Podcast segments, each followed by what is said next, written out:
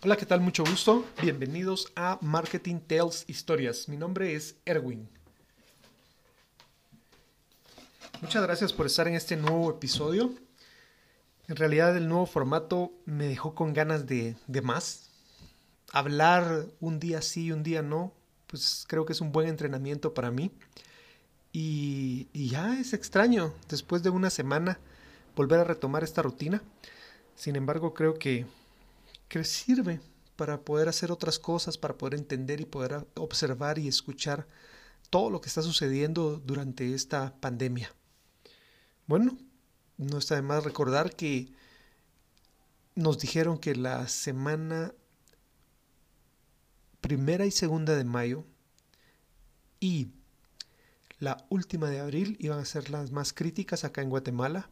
Entonces a ponerle atención a eso sí, efectivamente se aumentaron las horas en que uno puede estar afuera, pero no, ya depende de cada quien cómo lo toma y cuál es el peligro que mide, ¿verdad? También de igual manera la necesidad que cada uno pudiera tener. No es normal, las cosas no siguen normal, a pesar de que las horas siguen funcionando, también todavía la actividad no es normal. Hay muchas cosas porque hay que asociarlas.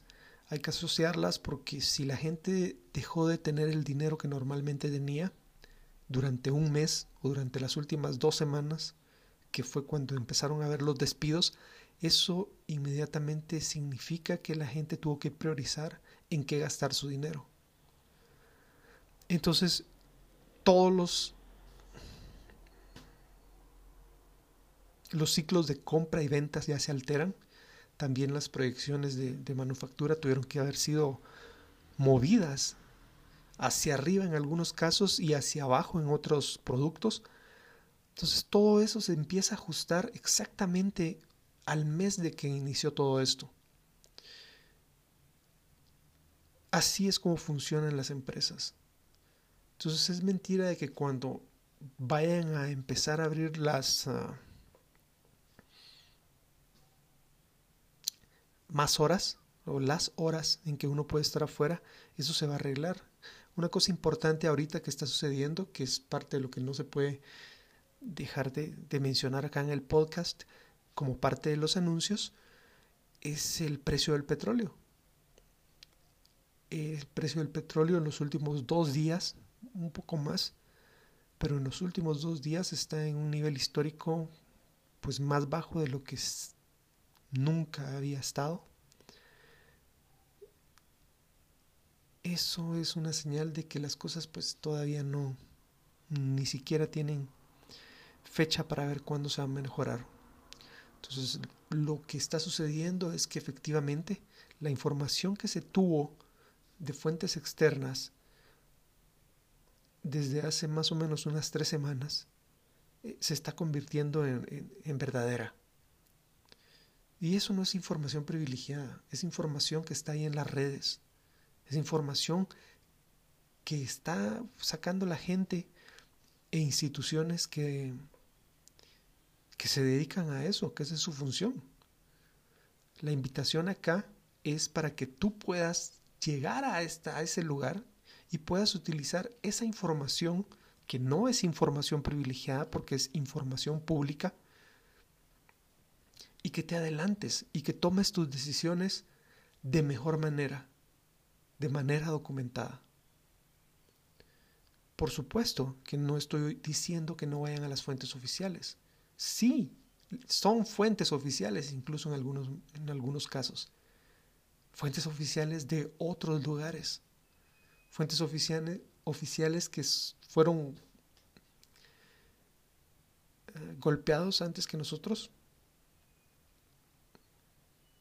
o que afortunadamente nosotros logramos contener y cerrar esas fronteras que para muchos parecía exagerado hace un mes, donde se pararon los vuelos, donde la industria del turismo sí definitivamente sigue y va a seguir siendo una de las industrias que más eh, han sido afectadas, pero no solo a nivel local, sino a nivel también mundial. me interesa el tema, me interesa el tema de sobremanera. El año pasado me, me metí a pues a revisar un poco de información de eso. La razón es bien sencilla, porque siempre había escuchado que el turismo iba a ser un motor de desarrollo, que el país es un o tiene un gran potencial en turismo y que siempre somos cálidos, los guatemaltecos siempre somos cálidos en nuestro trato con las personas. Lo que estaba hablando en el episodio pasado de las relaciones abiertas, pues eso también se da no solo en, entre una localidad. Cuando tú tienes relaciones abiertas, no importa el idioma. Es tu forma de ser. Acá los guatemaltecos somos cálidos, tratamos de ser lo más agradables, somos muy condescendientes, muy empáticos, o tratamos de ser muy empáticos, y, eso, pues en algunas otras sociedades es extraño, por las mismas historias que, que estábamos hablando la vez pasada, que a pesar de ser una sociedad conflictiva, a pesar de haber tenido 36 años de guerra interna, o sea, guatemaltecos peleándose entre guatemaltecos, principalmente en el interior de la República, porque acá, pues, en relación a otros países, esta situación, pues, fue contenida en su momento en, para no ingresar a la capital. No puedo hablar mucho de eso, yo estaba muy pequeño y la verdad, pues, no son de los temas que me interesan. Alguna gente me podrá juzgar porque eh, pues los lemas que ellos dicen son que no hay que repetir la historia y que para no repetir la historia la única forma es conocer la historia. Pues cada quien usa las frases que necesita y las que le sirven. Sin embargo, yo, para mí, aunque yo no conozca la historia, eh, aprendí una mejor forma de resolver los conflictos. Aprendí que si yo hago lo que tengo que hacer, si yo me dedico, si yo me esfuerzo, si yo aprendo, yo puedo salir adelante, tal y como lo hicieron mis padres. No hay otra instrucción. Ahí están las opciones. Y tal vez por eso es de que mucha gente está empeñada en pues que las cosas sigan igual. Y pues Guatemala ya no puede seguir igual. Y me imagino que también en muchas regiones del mundo, en otros países, la situación está completamente similar o igual. La invitación es a que pongas tu atención en las cosas que realmente quieres para tu vida, te anticipes, aprendas a buscar esa información para destacarte de todo el grupo que no la tiene, que estoy repitiendo no es información privilegiada, es simplemente saber dónde ir y leer. Y eso no te lo puedo decir yo, porque tú que me estás escuchando, probablemente tienes una profesión o un interés completamente diferente al mío, profesional, personal, y eso va cambiando hacia qué es lo que le pones atención. Aquí no vas a encontrar en este podcast Marketing Tales Historias, no vas a encontrar qué es lo que tienes que pensar. No, al contrario. Solo te estoy contando mis historias en pocos minutos. Siete años. Siete años en pocos minutos. Entonces, eso es básicamente la parte de los anuncios. No me quiero extender mucho, porque si no, entonces las historias se me acaban. Vamos a ver. Aquí tengo mi reloj. Excelente. Quiero comentar un poco eh, de las situaciones de, los episodios anteriores, como les comenté. Este es un nuevo formato donde voy a ir aclarando eh, como parte de los anuncios, como es ya de media hora. Entonces voy a ir aclarando la parte de eh, todos los comentarios que me hacen llegar por diferentes vías o que entiendo que, que les causa ruido o llama la atención. El primero es de hace mucho tiempo. Es más, yo ni me recordaba que lo había dicho. Todavía eran nervios los que me hacían hablar en esos episodios del capítulo. Sin embargo, a pesar de eso, y a pesar de, de la forma en que fueron dichos, existe la verdad. Existe la verdad. Está el mensaje. En algún momento de, de estos podcasts, me parece que en el primero, en el segundo, yo dije que yo tenía problemas de comunicación. Y si no lo dije aquí, lo pude haber dicho en algún video que hice para promocionar el, el, podcast, el WordPress, marketingtaleshistorias.wordpress.com. Y pues en realidad hay que ponerle cuidado a eso, ¿verdad? Porque no significa que no pudiera hablar o que no pueda hablar en público. No, no se trata de eso. Hay una instrucción que resuena mucho en mi cabeza que creo que es con la que uno tiene que pelear y tiene que cambiarla y tiene que borrarla porque probablemente sirvió en algún momento de la vida. Sin embargo, cuando vas adquiriendo experiencia profesional, cuando vas adquiriendo ese criterio y, por supuesto, madurez, las cosas van cambiando. Y la gente está esperando, principalmente la gente más joven, está esperando que tú les cuentes, que tú les ayudes. Y no hay mejor forma de que la gente más pequeña se entere de cómo se hacen las cosas que hablando.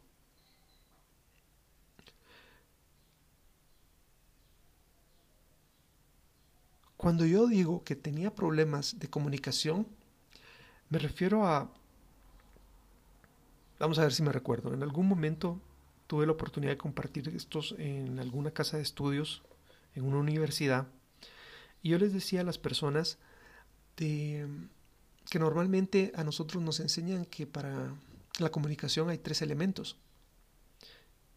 Está el receptor, está el emisor y está el mensaje.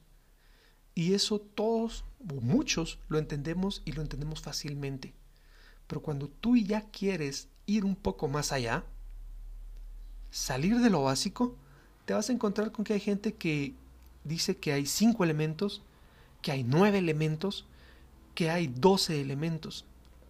Entonces, dependiendo tu nivel, vas a ir modificando y vas a ir entendiendo esa parte y poniendo la atención.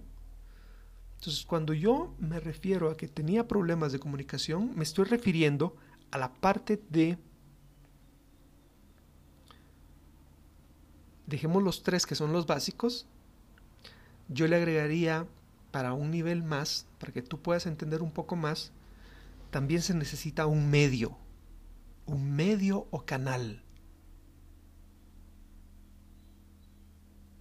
Normalmente es, puede ser la forma. Eh, si lo quieres ver a nivel básico, a veces uno habla, estás hablando. A veces se mira.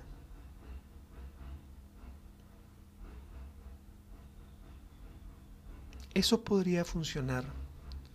A veces lo haces en las pantallas. A veces lo haces escribiendo. A veces lo haces en video. Eso es el equivalente a un medio. Si hablamos de publicidad, pues un medio funciona como un canal. Y cuando hablo de canal no es el canal de televisión. La televisión es un canal o un medio. El radio es otro medio.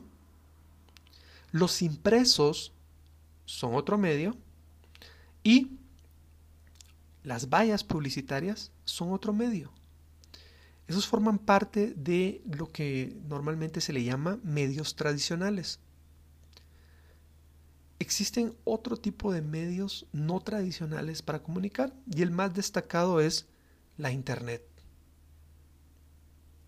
Entonces, esto es solo más o menos una explicación para que puedas entender que no solo se necesita una persona de un lado, un mensaje y otra persona que lo reciba. Necesitas también, como parte de la comunicación, un medio o un canal hacia por dónde entregar ese mensaje del que estás hablando. Y hay algo bien importante que normalmente mucha gente le puede cambiar el nombre, pero eh, a mí me gusta decirle intención. Porque esos cinco elementos, si lo quieres hablar a un nivel un poco más arriba del básico, cuando tú le agregas la intención, ahí es donde se logra la comunicación. Todos hemos visto o todos hemos escuchado ejemplos donde existe el emisor, el receptor, el mensaje, el medio. ¿Y qué sucede? Problemas. No se ponen de acuerdo. Se rompe la comunicación. La intención es una parte fundamental de la comunicación. Y poder transmitir esa intención con la que tú estás queriendo hacer las cosas o por qué haces las cosas es sumamente importante. Porque no es solo que tú lo sepas, lo tienes que poder transmitir para que la persona en realidad entienda y pueda abrir su mente y sus conceptos. Si no, automáticamente puedes decir un mensaje que aunque sea de beneficio, no lo va a entender, lo va a rechazar inmediatamente. Y esto es algo bien importante porque la intención forma parte también de la confianza. Muchas veces nos hemos visto en la necesidad de aceptar consejos de personas que no conocemos.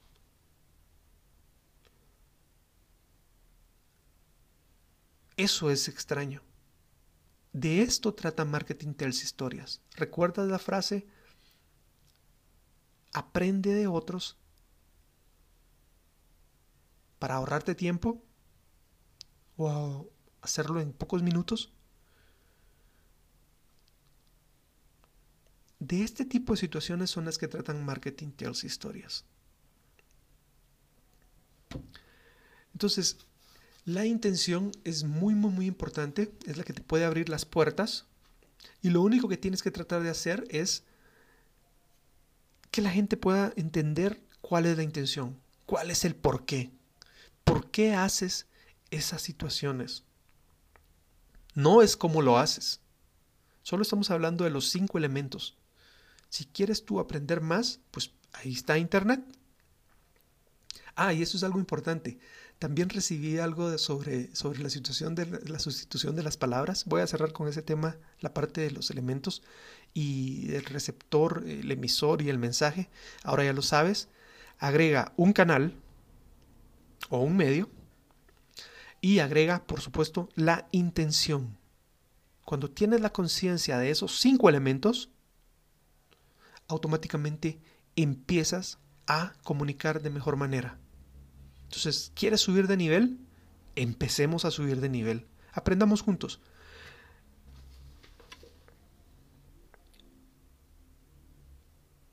La cosa que les estaba hablando de que tuve unos comentarios eh, sobre, el post, sobre el episodio pasado, podcast, episodio, eh, post, no sé, todavía me cuesta, es parte de exactamente eso. Cómo las cosas cuando entras a un entorno nuevo, no es que sea completamente nuevo. Simplemente es muy probable que sea lo mismo que tú ya conoces, solo que le cambiaron los nombres. Le cambiaron los nombres a todo eso.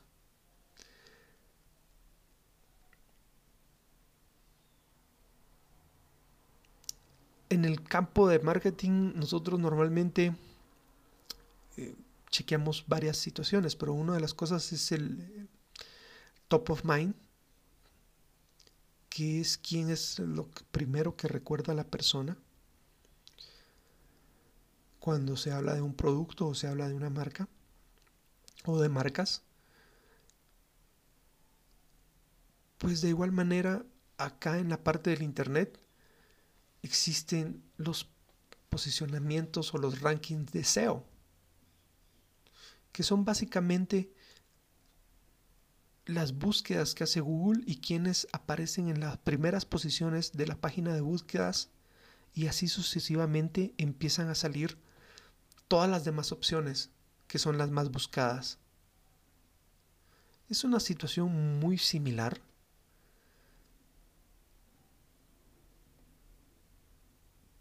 pero al final el contexto o la idea es la misma. Empiezan a cambiar los conceptos de publicidad porque antes se hacía o se decía, la máxima era repite, repite, repite, repite, repite, repite, hasta lograr esa posición en la cabeza. De igual manera, si lo quieres llevar hasta el otro extremo, había gente que decía repite, repite, repite, repite, hasta que la gente crea que eso es verdad. Eso es llevarlo al otro extremo.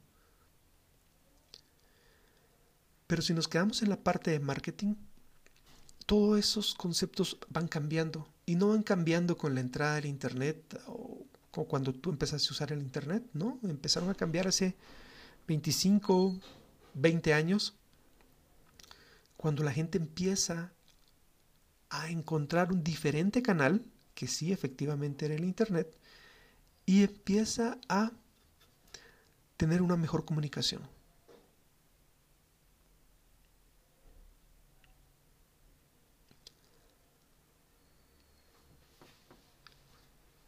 No voy a hablar mucho de eso porque me quiero concentrar en la parte de, probablemente tal vez lo vayamos tomando un poco más adelante, pero me quiero concentrar principalmente en la parte de la sustitución de las palabras.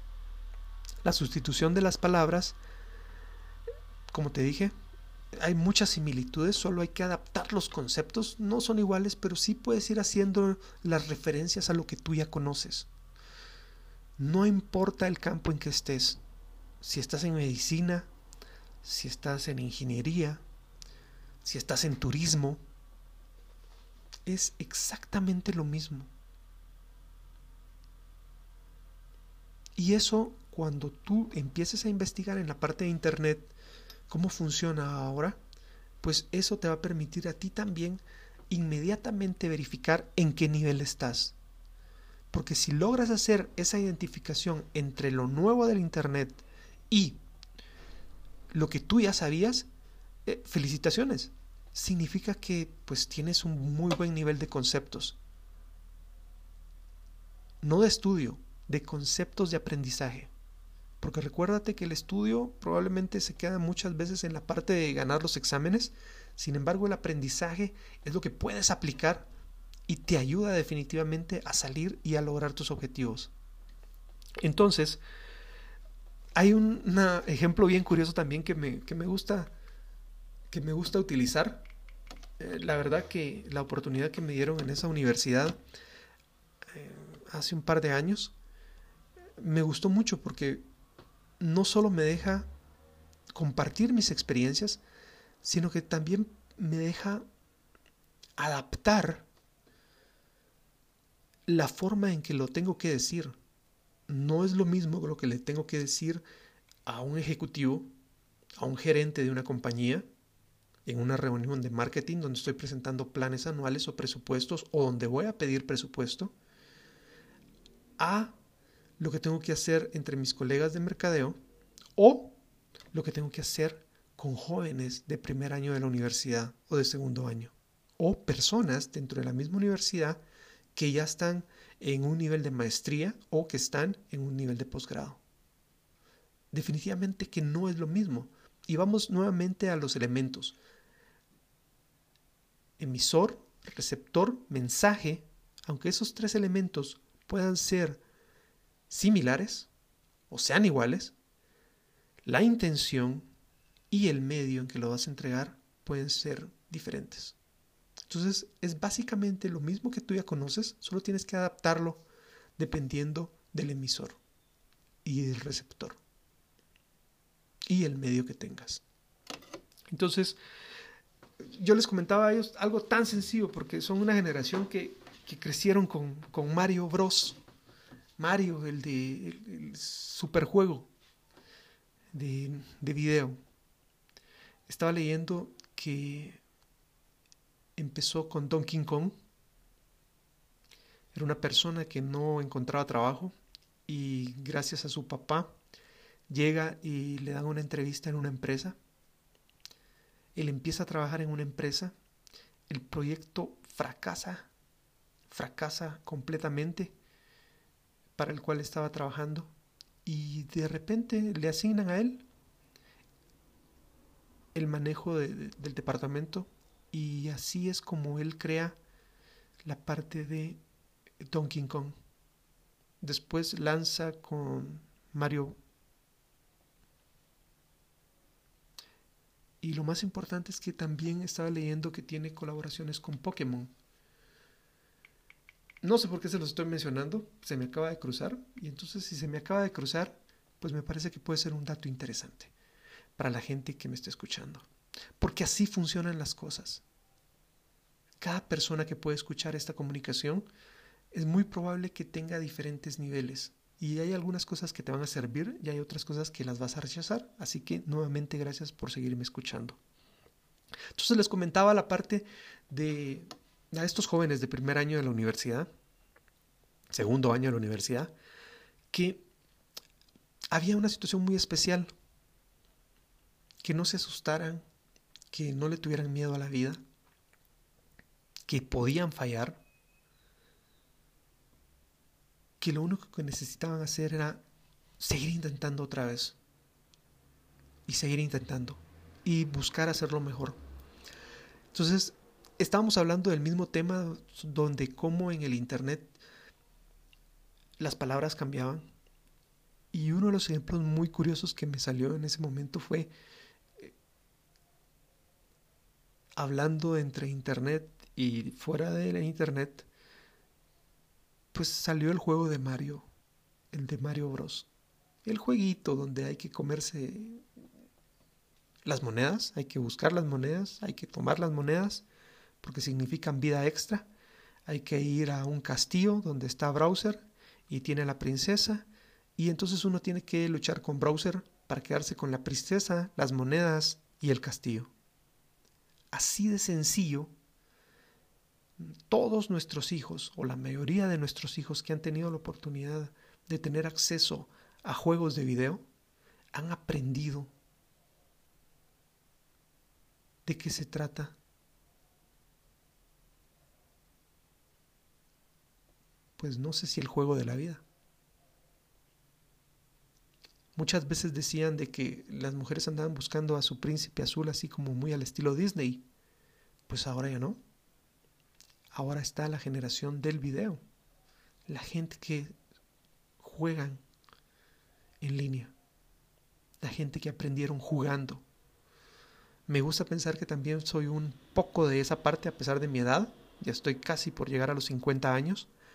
Entonces, me gusta pensar, a pesar de eso, que todavía soy parte de esa edad. Yo a los 6, 7 años tuve acceso a empezar a jugar con, con, con las consolas de video. Entonces no me siento muy ajeno a esa parte. Pero toda esta gente, toda esta nueva generación, eso es lo que día a día empezaban a hacer. Y de alguna manera eso, si estás luchando por acabar con browser, Browser se llama el muñeco, que es como una especie de dragón, tortuga con caparazón de púas grande, que se lleva a la princesa. Es bien curioso que el nombre que le dan a los navegadores en el Internet también se llamen o le llamen browser. No sé de dónde sale eso y no sé si tiene relación, pero es una forma sencilla de explicar nuevamente y de animarte a ti a que no le tengas miedo al Internet, a que empieces a ir buscando información de acuerdo a lo que tú quieras. Y si lo pasamos a la Internet y quieres hacer el link o quieres asociar los pensamientos con lo que probablemente ya aprendiste, ¿de qué se trata entonces el Internet? Efectivamente, de ganarle a browser.